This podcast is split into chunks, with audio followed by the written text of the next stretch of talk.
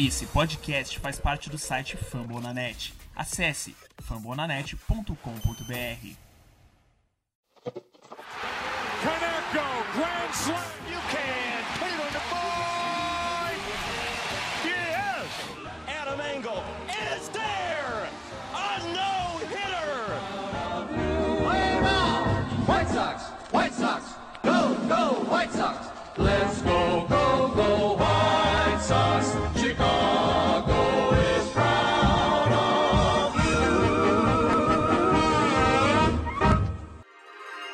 Sejam bem-vindos ao episódio de número 10 do Meias de Chicago. Nem acredito que nós chegamos ao episódio número 10, cara. Meia tempo, uma temporada e meia quase, né, que a gente tá aqui juntos.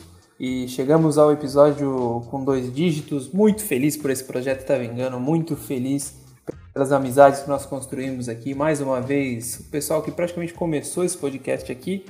E agora falar sobre a volta do beisebol depois de longos meses, depois de 99 dias de lockout, 99 dias de incompetência da parte da, da Associação de Jogadores e da MLB. Con- Conversas intermináveis, negociações que não chegavam em ponto nenhum, ameaças e mais uma vez mostrando que os fãs são sempre quem pagam o pato e ficam cada vez mais deixados de lado quando o assunto é beisebol. Nessa vez, mais uma vez, aliás, sou seu host, Dário Neto, estou aqui com meus amigos fiéis ao Chicago White Sox, ao maior time de Chicago, deixo isso bem claro, ao time de Tim Anderson, José Abreu, MVP, Grandal e o glorioso Yermin Mercedes, que em breve estará voltando para os campos, para o Diamante, mostrando que ele é o maior rebatedor da história do White Sox. Doa quem doer. Um grande abraço Tony La Russa. Aqui na mesa mais uma vez hoje o meu parceiro, meu amigo Doug Funny. Seja bem-vindo, Doug. Olá para todo mundo, mais uma vez começando esse podcast aqui com o time titular, né? Basicamente, meus grandes amigos que já viraram uma família do White Sox. Muito feliz de voltar, mais um episódio. Muito feliz com o fim do lockout. Finalmente, depois de 99 dias, já estava praticamente enlouquecendo, tendo ideias absurdas do tipo de criar franquia em Londres. Então já tá voltando a minha sanidade.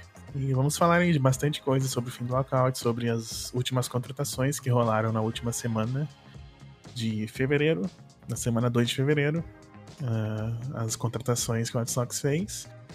E também do começo do, do Spring Training, que o Hermes Mercedes irá desfilar toda a sua garbosidade.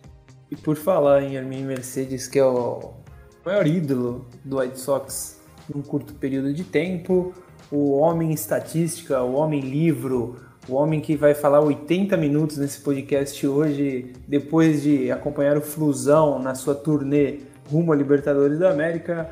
Seja bem-vindo, Matheus Godinho. Fala galera, boa noite.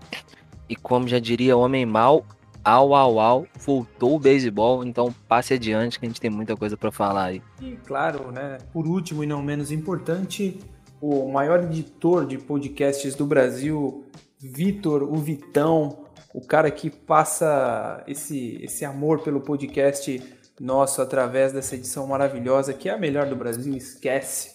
Então, seja boa. Vitão, seja bem-vindo, boa noite, meu mano. Boa noite, pessoal. Boa noite, galera que tá ouvindo o cast. E Fred Freeman, venha para o Whites. Freeman, venha para o Whites. Freeman, venha para o Whites. É o mantra, né? É o mantra, a free agent está rolando, tá tendo muita contratação, muita troca, e o White Sox não se mexeu muito, mas se mexeu. E antes da gente falar sobre o mercado do White Sox, né, que está um pouquinho movimentado perto do- dos outros anos, vamos falar um pouco sobre o fim do lockout, né, cara? Porque a gente estava nessa expectativa e muita negociação, proposta daqui, proposta dali, é, ah, eu te faço uma proposta de valores, ninguém entende direito o que são essas propostas, é muito técnico os termos, então pra gente, torcedor, fã, é até difícil de entender. Mas o, o lockout acabou, vamos fazer um review dele, Doug, o que, a gente pôde observar nesses, dias de negociações as principais mudanças. Para mim, a principal mudança da liga como, como um todo é o designated hitter, né? O rebatedor designado ser universal. Finalmente nós vamos parar com aquela merda de ter um rebatedor, um lançador rebatendo na Liga Nacional. Pois é, para a tristeza dos conservadores tiozões de 115 anos que acompanham o beisebol, não teremos mais os arremessadores rebatendo na, na National League, na Liga Nacional.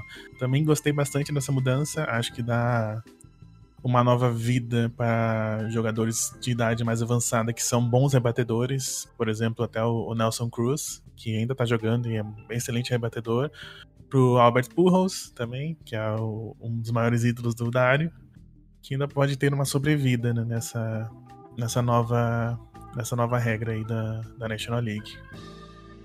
É isso, abre uma, uma excelente posição aí para 15 jogadores, né? Que não, não, não tinham talvez espaço para jogarem na, na MLB. E você citou dois grandes nomes né, dentro do, do cenário atual que podem agregar muito. Ô Godinho, eu sei que você é um cara que. Né, a gente estava até conversando essa semana sobre isso. Falando um pouco sobre o rebatedor designado ainda o Pujols tem espaço para jogar dentro da MLB ainda? Ou você acha que agora só virou uma questão de mérito e de honra para ele bater o home run 700, eu acho? Cara, o que aconteceu temporada passada foi que depois de 10 anos roubando o Angels, né, ele acabou tendo uma passagem pelo Dodgers e o Dodgers descobriu uma forma de usar o Pujols que ele conseguiu jogar de forma bastante decente. Lógico, assim, muito longe do que ele já foi, né? Quem acompanha beisebol há mais tempo sabe é, se não souber, né, vai descobrir agora que o Purros tem um dos maiores wars da primeira base da história, que é uma estatística que mede quantas vitórias o jogador adicionou para o seu time, vamos dizer assim. O Purros, se não me engano, é o segundo nessa estatística all time, os 10 primeiros anos dele. Os 11, na verdade, pelo Cardinals, né, foram coisa de louco. E ele veio mal no Angels muitos anos, mas no Dodgers ano passado ele rebateu bem como um Platum contra canhoto. O que, que é isso? Ele jogou bem contra canhoto, então contra arremessadores canhotos, o Dodgers usava ele e ele conseguiu ser bastante decente. Então, ainda mais com essa regra do rebatedor designado se estendendo a todos os times, eu acredito que o Purros vai arrumar o seu emprego para jogar nesse tipo de situação, né? E vai continuar a busca dele antes de aposentar pelo home run 700. E é uma marca que só dois jogadores já chegaram, né? Só o Barry Bonds e o Hank Aaron, ele seria o terceiro. Lembrando que o Alex Rodrigues chegou muito perto também, né? Mas acabou não conseguindo, devido aos problemas com bomba, suspensão e tudo mais. Então acho que o Purros vai nessa, vai nessa pegada aí. A gente sempre fala do Purros, primeiro porque eu adoro ele, acho um dos maiores jogadores da história da, da MLB. Curto muito, opinião extremamente pessoal, mas também porque a gente tem o Tony La Russa, que fez uma das grandes parcerias da história moderna do beisebol lá no St. Louis Cardinals com o Pujols.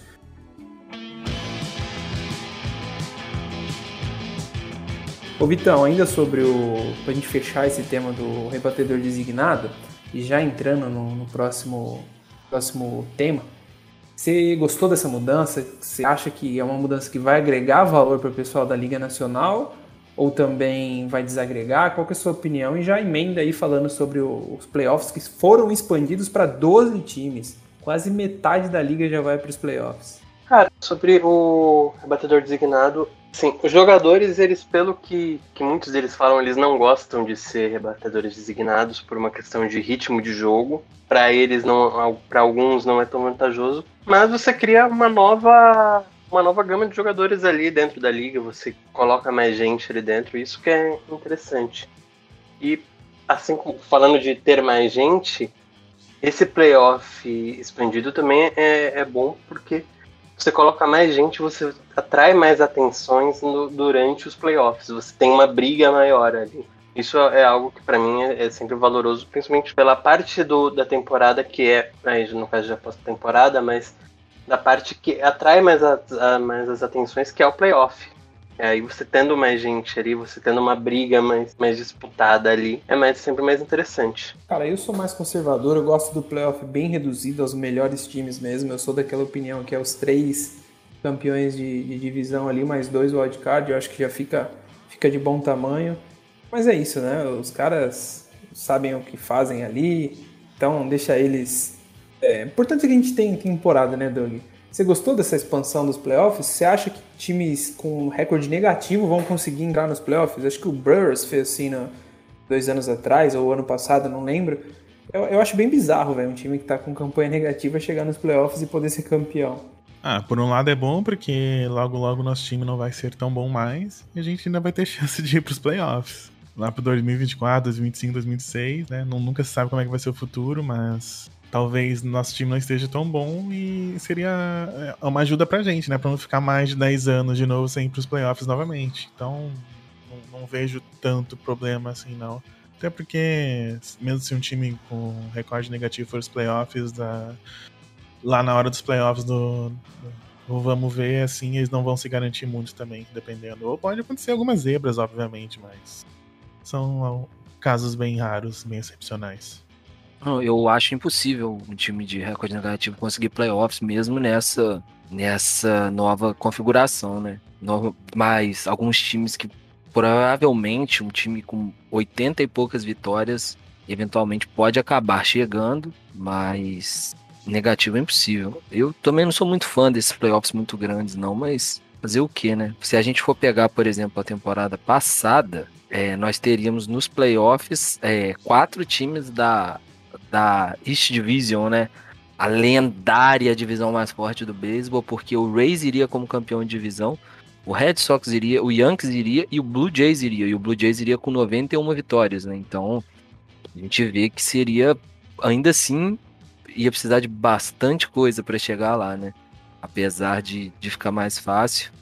Então, eu não gosto muito, mas eu também acho que não vai ser tão fácil assim. Mas, se a gente for ver a outra, né? A outra liga, a Liga Nacional, aí a coisa já, já ficaria mais complicada, porque a gente teria indo aos playoffs o St. Louis Cardinals, que foi o Dodgers, e a terceira vaga seria do Cincinnati Reds com 83 vitórias, uma campanha que não era para ir para playoffs nunca, né? Quase uma campanha de 50% e ela teria sido suficiente para pegar playoffs na Liga Nacional. Então não gostei muito dessa mudança, não. Tô com o Dário aí nessa também. Eu acho que você teria uma, uma disputa maior durante a própria temporada regular. Né? Seriam menos jogos desperdiçados ali, menos pontos desperdiçados à, à toa por causa de, de playoffs. Daria uma briga maior. E, é claro, também daria o, esses, esses casos de times que hum, vão acabar disputando os playoffs meio sem querer, como foi a temporada passada o Bears, que foi parar no, no Wild Card sem ter nenhum mérito e, e é algo totalmente desnecessário ali pro, pro time naquela, naquele momento. Desnecessário é falar do Bears, né? Nesse podcast de beisebol, você quer trazer desgraça para torcedores do Bears aqui junto, inclusive eu, né? Desnecessário completamente isso. Essa citação, não, não gostei.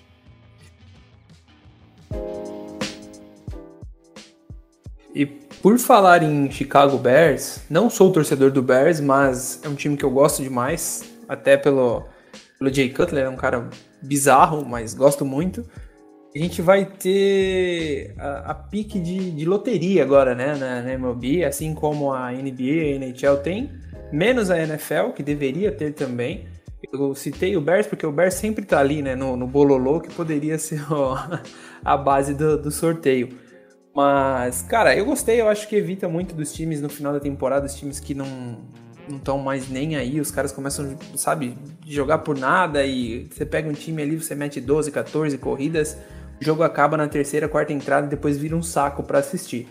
É, gostei bastante dessa mudança, eu acho que é uma mudança que vai agregar muito, principalmente para os times mais fracos da liga.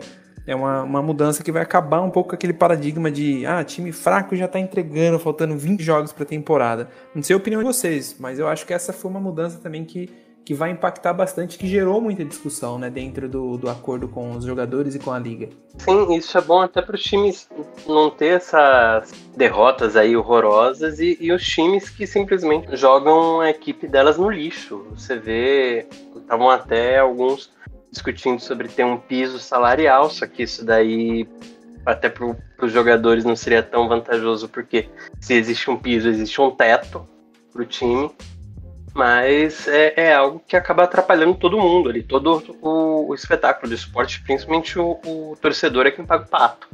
Pô, é. Assim, eu não acompanho a NHL, né? Na NBA isso não resolveu nada, né? Os times continuam tancando normalmente. Depois joga moeda lá, até porque existe, né? Uma teoria de que o sorteio, na verdade, não é bem o sorteio, né? Até porque a gente, diversas vezes na NBA, a gente já teve, por exemplo, o LeBron saiu do Cavs, no ano seguinte o Cavs ganhou a loteria. Quando o Chris Paul saiu do, do time dele, na época, antes de ir pro Clippers, o time dele ganhou a loteria, o ex-time, na época era o, o Hornets, né? E por aí vai. Então, os times continuam tancando normalmente, até porque 30 times é muito time.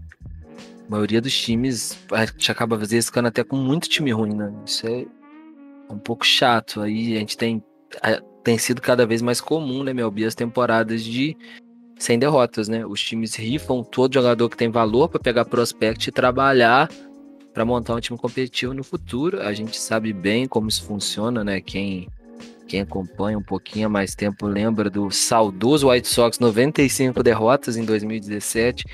Em 2018 a gente atingiu o pináculo do tanque, né? Que foram as 100 derrotas. E o engraçado é que em 18 o, o Kansas da nossa divisão perdeu 104 jogos. E hoje em dia o White Sox deu certo, né? A estratégia, o time ganhou 93 jogos no ano passado e o Royals ganhou 74, né? Então, mesmo com tanques descarados, eles ainda não conseguiram montar um time de playoffs, enquanto a gente já conseguiu. Rick Hunt tinha um plano e o plano está em ação e está funcionando muito bem por enquanto. É, eu acho que a diferença quando você tem uma loteria é que você mascara um pouco mais o, o tanque. Na, na NHL e na, na NBA, o, o tanque não é tão escancarado como foi, por exemplo, o 2020 do, do Jaguars e, e Jets ali brigando pela Seed 1. Não, não foi algo. Não, você não tem isso tão escancarado na, na NBA, por exemplo. É isso. É, a gente traz essa opinião. Eu acho muito válido esse debate, porque é um debate de uma situação que vai ocorrer, como o Matheus falou, mas também tem esse lado de melhorar um pouco a, a, a temporada na parte final para os times que não vão disputar nada. Mas é isso. Vamos parar um pouco de falar de lockout. Já foi, as mudanças vão acontecer. A gente vai parar para ver. Vai ter muita coisa para a gente poder observar aí dentro da temporada. Corredor de segunda base vai ter, não vai ter. Double header com nove entradas e não mais sete, que eu adoro. Eu concordo muito com essa mudança, porque se não vale. É, acho que foi o pitcher do, dos Giants ou do San Diego Padres que teve um no-hitter com, com sete entradas e não computaram. Então, assim, se é para. Do Giants do Giants. Obrigado, Matheus. Se não é para computar com 7, vamos manter com 9. Gosto pra caramba. Dois jogos com 9 é o dia inteiro de beisebol. Então vamos que vamos. Vamos falar sobre as contratações do White Sox, cara. Contratações do White Sox é quase um milagre, né, Douglas? Você pode trazer os nomes que o White Sox contratou até o momento? Com certeza. O White Sox fez três contratações até o momento, praticamente uma atrás da outra, nos últimos três dias. Hoje estamos gravando dia 14 de fevereiro, dias 11, 12 e 13. Uh, a primeira delas foi o Joe Kelly, que era o reliever que estava no Dodgers. Depois o Josh Harrison, que é o segunda base que estava no Pirates. E a contratação mais bizarra até então, que é o Vince Velasquez, que é um arremessador que estava no Padres e eu, sinceramente, eu não sei o que ele faz da vida. Mas as outras duas contratações foram boas adições pro time. Principalmente o Joe Kelly, que eu admirei, assim, no, no final da última temporada. Comecei a assistir um pouco dos jogos do Dodgers e gostei bastante do, da atuação dele. E fiquei bem, bem satisfeito com a contratação aqui pro, pro nosso time. Inclusive, posso até citar o contrato dele, que eu tenho aqui, que vai ser de dois anos e 17 milhões de dólares, com uma opção para 2024 também. Então, o nosso bullpen tá excelente, muito forte, talvez o melhor da liga até então.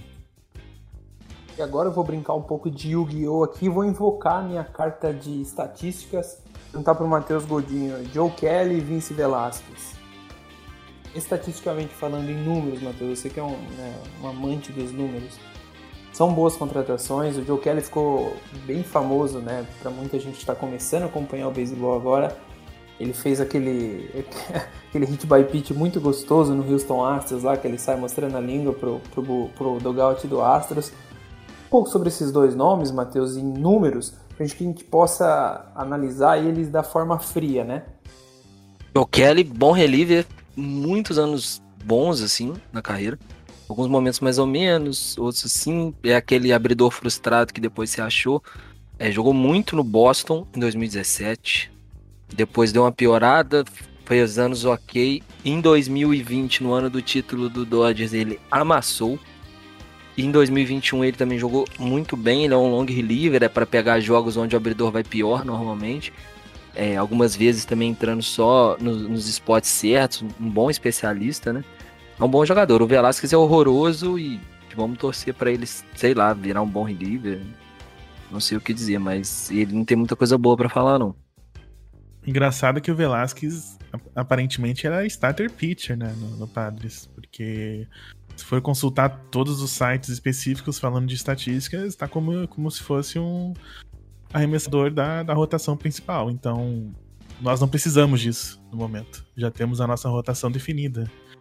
Então, eu, por isso que eu fiquei muito em dúvida. Por que, que ele veio? Por que, que foi contratado? Porque aparentemente não tem necessidade alguma. Eu até considerei lavagem de dinheiro. Tava até comentando no nosso grupo do WhatsApp. Porque não faz nenhum sentido a contratação dele. Pode ser que ele seja um cara ali, né? As minors também, que eu vi que ele teve muita passagem pelas minors. Quase toda a temporada dele ele desce para jogar alguns jogos lá, depois sobe. Não sei.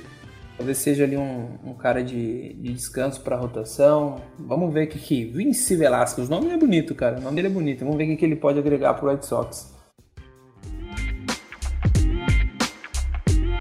Então, e, e, o Josh Harrison, cara, chega para ser o cara da segunda base. Aliás, da segunda base qualquer um poderia ser no Red Sox, né? Porque até o César Hernandes ano passado foi segunda base, bizarro e antes era Nick Madrigal, que foi envolvido na trade com o Craig Kimbrell e foi pro, pro Chicago Cubs, né, os, os rivais ali do, do, lado norte.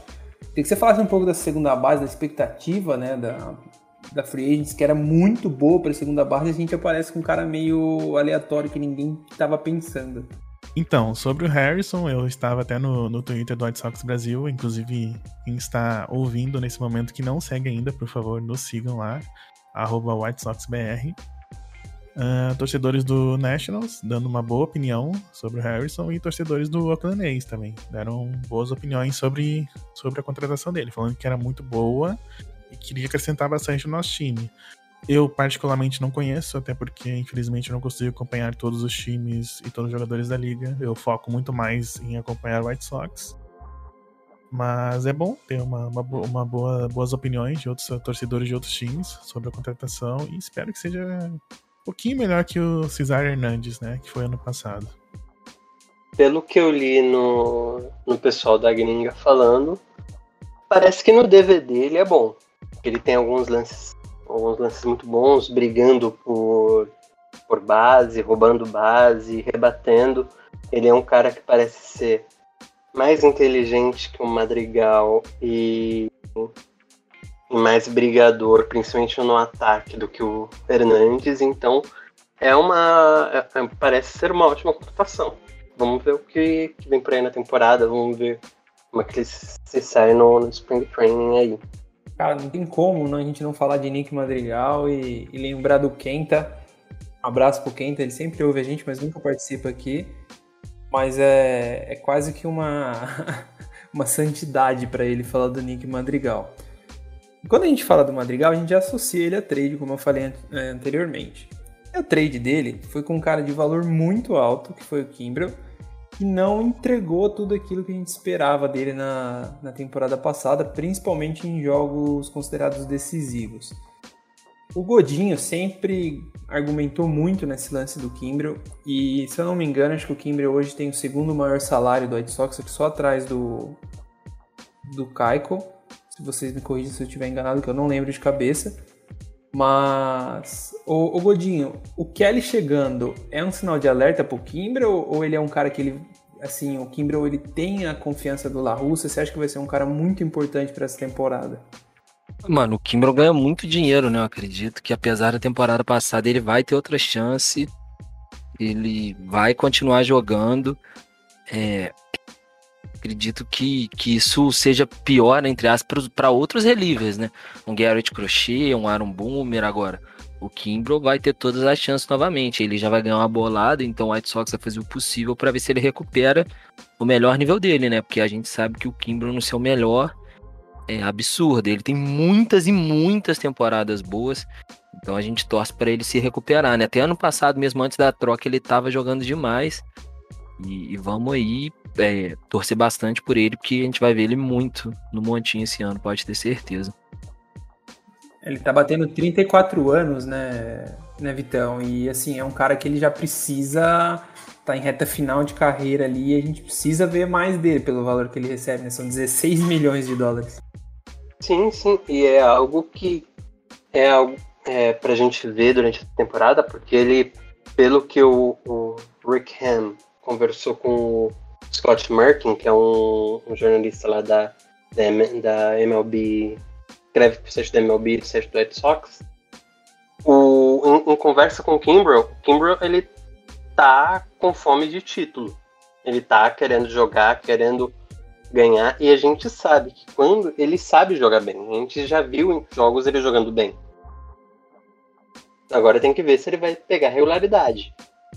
Isso, isso é o que ele precisa lutar essa temporada, principalmente porque vai ter um cara grande no que é o, o Joe Kelly na, no cangote dele tem o, o Crochet, como você falou, que é um cara muito bom. Tem outros, tem outros caras aí no, no bullpen também que podem se desenvolver, podem se desenvolver essa temporada e se ele não, não abrir o olho, se ele não, não focar em, melhorar essa temporada, ele pode acabar ficando pra trás dele.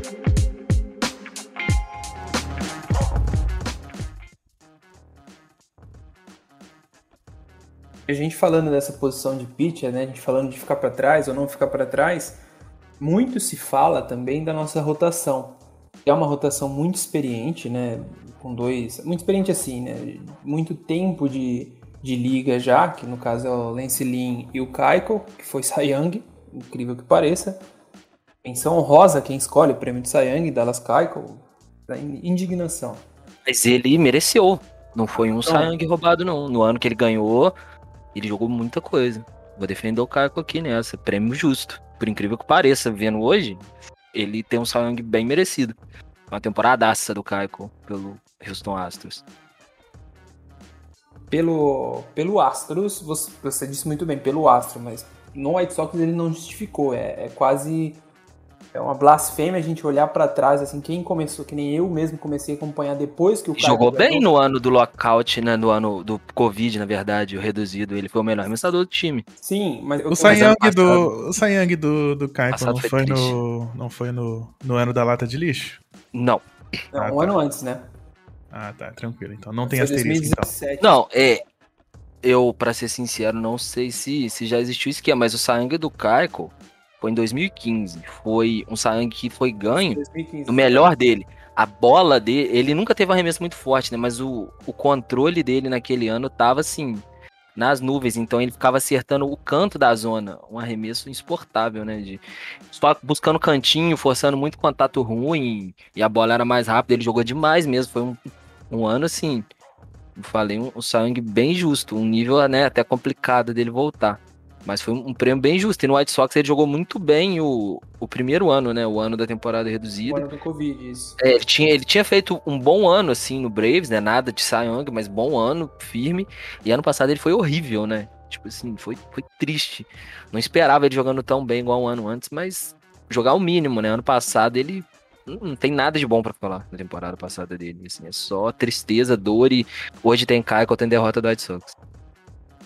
É, e, e, isso gera uma pressão em cima dele, em cima do Kimbrel também, porque o, o, o Rodon ele foi em, em parte sacrificado porque já tinha dois caras que são incógnitas no elenco e tem um salário alto e o, o Rodon também que é um grande jogador, mas ele também tem essa questão de saúde que, que deixa ele como uma incógnita.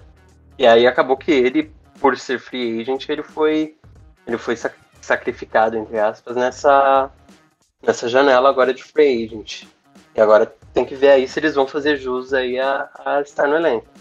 Ah, o Kimbrel e o Keiko juntos somam 33 milhões de dólares no, na folha de pagamento do White Sox. É muita grana por dois jogadores que, como o Vitão bem disse, são incógnitas. Mas eu, eu concordo e respeito, assim, em partes o, o que o Matheus disse mas eu tenho aquele sentimento de que foi uma aposta muito cara que o White Sox fez no momento que fez, né? Uma reconstrução e você trazer o Keuchel, não sei se tinha sido uma, se havia sido uma aposta muito boa. Hoje eu tenho certeza que não. Mas acho o Keuchel um, um excelente líder, acho dentro do elenco. Todo mundo fala, né, em entrevistas assim, fala muito bem dele, principalmente depois daquela bizarrice que ele fez ano passado. O pessoal meio que quis limpar a barra dele na, na entrevistas. Então a gente vai ter uma rotação com provavelmente Lance Lynn, o Ace, Lucas Giolito, o Kaiko, o Dylan Cease e o Mike Kopek, né, na, no quinto homem da rotação. O que vocês pensam dessa rotação? Porque é uma rotação bem diferente, assim, do que a gente tá... Bem diferente não, a gente muda uma peça, né, que sai o Rodon, que teve um no-hitter ano passado, só não teve um perfect game, porque foi, teve um hit by pitch na oitava, nona entrada. Então, o, Kopek entrando agora, que já é um cara que tem uma expectativa muito grande sobre ele, não jogou na temporada do Covid, né? Ele optou por não jogar. E agora a gente tem essa, essa rotação sendo puxada pelo Lance Lynn. O que vocês pensam disso? Ah, então, essa rotação ficou bem influenciada pela movimentação da saída do Rodon e da, do Kopek saindo do, do bullpen e indo para a rotação inicial, né? E basicamente foi o que influenciou nas contratações atuais do White Sox. Contratamos três relievers. Seriam o Kendall Graveman, o Joe Kelly e agora o, Vince Velasquez, né? E provavelmente vai jogar de reliever também. Uh, nosso bullpen está talvez um dos melhores da liga. Não sei se o, se o Matheus traria alguma estatística para me refutar nisso, mas por nome, parece muito ser um dos melhores da liga, ou talvez o melhor da liga. Então, vai ver como é que vai ser o, o segurando essa, essa parte na, na rotação inicial, né? O La Russa já falou que vai trabalhar com poucas entradas com ele, né? entradas limitadas, até para ele começar a se, se acostumar, né? No, na rotação inicial. Mas vamos ver como é que vai ser essas mudanças todas aí para nossa rotação para a próxima temporada. Então, é, temporada passada, o bullpen do White Sox ficou em 1, 2, 3, 4. Foi o quinto com o menor ERA da AL. É, acabou pecando um pouco nos, em algumas coisas, porque cedeu muito walk, né? Mas jogou bem e, e o highlight, né? Vamos botar assim, é que o bullpen é, acabou crescendo na segunda metade da temporada, ele que não tinha começado tão bem, tirando o Kimbrough, né, que não foi tão bem assim, mas o que realmente arrebentou foi a queda nos playoffs, né, que o, tanto o Bullpen como a rotação titular foi devidamente espancada pelo Houston Astros, então esse ano a gente espera que o Bullpen, que foi bem ano passado, atinja um nível ainda melhor, né, que se consolide como um dos três melhores da Liga Americana, pelo menos, para ser verdadeiramente uma força do nosso time. O Vitão, disserte sobre o nosso bullpen, sobre a nossa rotação. Você tem expectativa do, do Lance Lynn vir a ser um, um ace mesmo que bata no peito, que carregue o time? Expectativa no Kaiko? Dário, só para não perder, é, eu vou falar um pouquinho da rotação também, que eu acabei não falando. Eu acho que o Lin não deve repetir o ano passado, que foi insano, né? Ele jogou demais. É... Ele simplesmente fez a temporada da vida dele, talvez. E é difícil manter aquele nível, né? Mas ele é um, jogador muito confiável e que tem é, tudo para fazer uma temporada boa de novo. Ser um arremessador confiável, um cara é, forte, um cara que a gente vai poder contar, que vai fazer é, a parte dele. Mas a gente espera também uma melhora de outros jogadores, né? O Jolito finalmente talvez atingir o, o posto de acezão que se espera dele, né? Ele que é um arremessador sólido já, já é um arremessador nível nível MLB sem dúvida, mas a, ele, a gente espera que ele seja ainda mais, talvez uma evolução do Cise, né? E ver como é que vai ser a primeira temporada do Kopech como starter, que já é uma coisa esperada há muitos anos, né, pelo torcedor do White Sox. Então, é, eu acho que esses são os highlights principais, né, da nossa rotação. É a gente torcendo para alguns jogadores darem o próximo passo, melhorarem ainda mais. Uma rotação que jogou bem ano passado, mas perdeu o Rodon, né? que no final também já estava com muito problema no braço, já não estava conseguindo jogar tão bem. E o Lin fez o ano da vida, né? Que, como eu disse, é difícil se repetir. A gente espera que o Giolito melhore, que o Cisi melhore, que eu acredito que o Lin vai entregar uma temporada boa o suficiente para justificar o contrato dele. Então, vamos ver como os outros aí vão, vão se portar ao longo desse ano. Mas é, eu acho que basicamente isso dessa temporada, mais um, um amadurecimento do Crochet, um amadurecimento do Kopek, o, o, o Jolito também, o Jolito e o Cis consolidando como starters, o, e caso o Kaiko não, não jogar bem, que o, seja o Ray Lopes então a salvar a gente, né, no, no, no na rotação. E ver aí como, como vão, vão, vão se encaixar essas novas peças no, no, no bullpen. Tanto o, o Kelly, que é um, um bom jogador, eu vi o, as duas últimas pós-temporadas do, do Dodgers, ele, jogou muito bem nos, jogos que ele entrou. Velasquez, vamos ver o que vem por aí, nunca se sabe. E é basicamente isso. Passados a, a galera que arremessa pelo White Sox, Vamos dar uma passada rapidamente aí as posições de defesa né, do, do White Sox, os rebatedores. Na primeira base temos José Abreu, talvez o melhor jogador da equipe, o MVP da temporada 2020. É, na segunda base temos o, o, Harrison agora, né, que deve ser o titular ali. Na terceira base temos Yo-Yo Moncada, um homem bailarino e dançarino. No shortstop temos Tim Anderson, o melhor bat flip da MLB no Field of Dreams da temporada passada, talvez um dos melhores finais de jogos aí da Liga Americana de Beisebol dos últimos 20 anos, você bem chutando bem alto aí foi demais. Um jogo maravilhoso para todo mundo que gosta de beisebol. E aí começa, né, a, a saga. No, no, left field temos Eloy Jimenez já consolidado é, na, na, sua posição. No center field temos lá Pantera Luiz Robert, o monstro cubano. E no right field é uma incógnita muito grande quem vai jogar. Vai ser o Valg, vai ser o Leori Garcia, vai ser o Angel, vai ser o Sheets. Não sabemos, assim como o Designated Hitter. Ainda tá a decepção ali no, no right field, né? Que não temos temos um buraco enorme, enquanto o Rick Han continua contratando relievers e ignorando aquele, aquele buraco ali. Mas agora temos, a princípio, um bom segunda base, que é o Josh Harrison. Falei anteriormente que, que os fãs de, do Nationals e do Oakland deram boas opiniões sobre ele. E provavelmente ali no, no right field vai ficar aquela, aquele revezamento, né? De Sheets, Andrew Vogan, uh, Lery Garcia, Adam Engel. Vai ficar né, nesse esquema aí por bom tempo. Uh, defensivamente, o Andrew Vogan é o melhor, ele, eu acho. Que ele, no ano passado, ele cobriu Eloy Jimenez na, no lado esquerdo e teve boas atuações defensivamente. Mas como o Matheus diz, né, defesa não, não é importante no beisebol. O que importa é, é, fazer pontos. Então vamos ver como é vai ficar essa questão aí do lado direito. Mas basicamente vai ser esse revezamento entre os quatro: o, Sheets, o Vogan, o Lery Garcia e o Adam Engel. E eu esqueci do Grandal como catcher, né? Porra, desculpa. O jogador favorito meu do White Sox aí, junto com o Abreu, eu esqueci do cara. É, Godinho, quem joga aí nessas duas posições? Principalmente o Doug já falou, acho que é bem óbvio, né, para todo mundo que essa posição do lado direito vai ser dividida entre os quatro ali. Caso aconteça alguma surpresa de Oscar Cola, Cespedes, não sei, quem joga no rebatedor designado também? Então, boa pergunta, né? É, a, a necessidade de um bastão forte no time é gritante, né? Mas parece que o White Sox não tem esse dinheiro para investir. Um Caio Schwarber, um Nelson Cruz, era tipo de jogador o time precisava. Eu tenho bastante dúvidas sobre quem vai é, assumir, é, principalmente a batedor designado, um Gavin Sheets, né?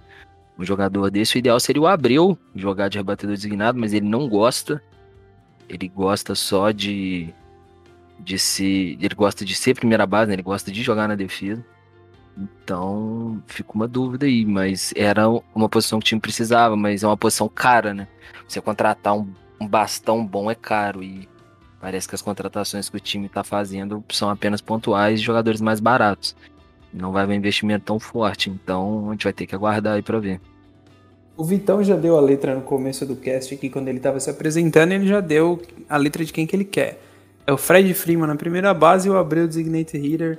Vitão, é isso mesmo? Ah, podia até revezar, né? Óbvio que é um, um, um sonho distante. Quem tá, quem tá de olho no Freeman é o, é o Dodgers. E o Dodgers ele tem uma, uma capacidade de investimento maior do que o White Sox, ou pelo menos de, de, de mão aberta do dono do que o White Sox. Então vai ficar essa, esse revezamento, porque o, o tanto o Eloy Jimenez quanto o, o José Abreu, eles não gostam de ser designated hitter, é algo que é comum entre os jogadores que são que jogam ali no campo, eles não gostam de, de ser batedor designado, isso dá uma gera uma ansiedade maior nos caras, é, normalmente tem uma questão de ritmo também que eles não gostam. O Frank Thomas, acho que no podcast ele já falou sobre isso, que o, o jogador em si no início não é bom, eles não gostam por uma questão de ritmo. E enquanto outras posições vai ser ali o, o, o Volgan e o Sheets vão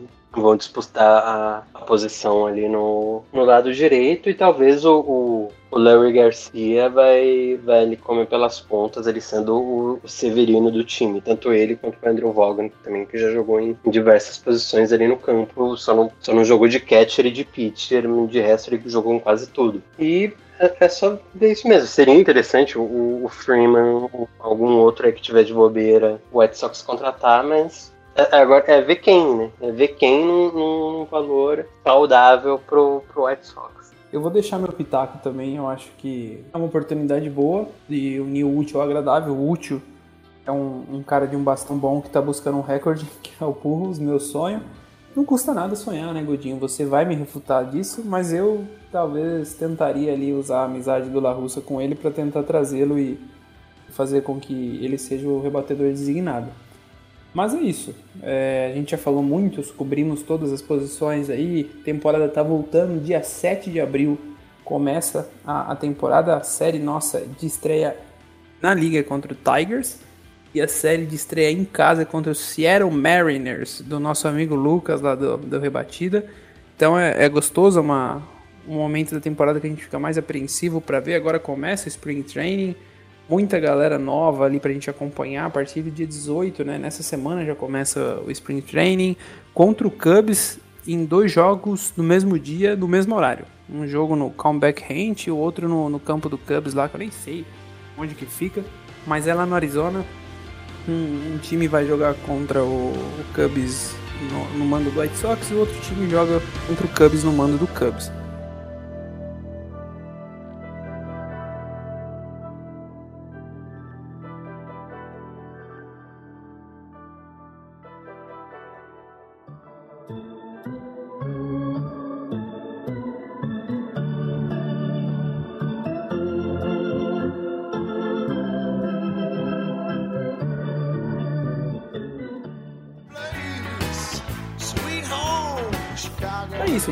Gente já cobriu. Doug, suas considerações finais aí. A gente tá chegando a quase 50 minutos de podcast.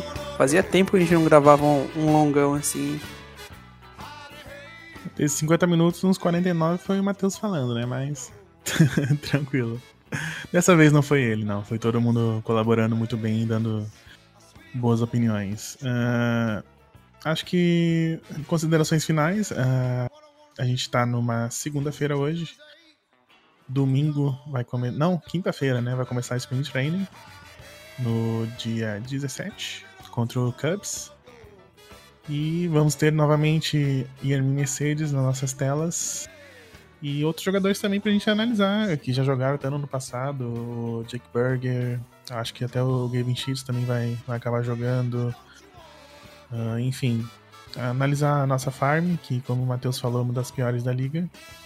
Então vai ser um, um, um teste para ver quem é mais masoquista para assistir os jogos, mas é bom pra gente recuperar a vontade de assistir beisebol, né? Ficamos tanto, tanto tempo sem beisebol, quatro meses fora o lockout, então qualquer coisa que aparecer de beisebol eu tô aí assistindo de peito aberto. Mas seria basicamente isso. Muito feliz de poder gravar o podcast novamente. Muito feliz demais de ter beisebol novamente, de não ter temporada cancelada, de não ter jogos cancelados.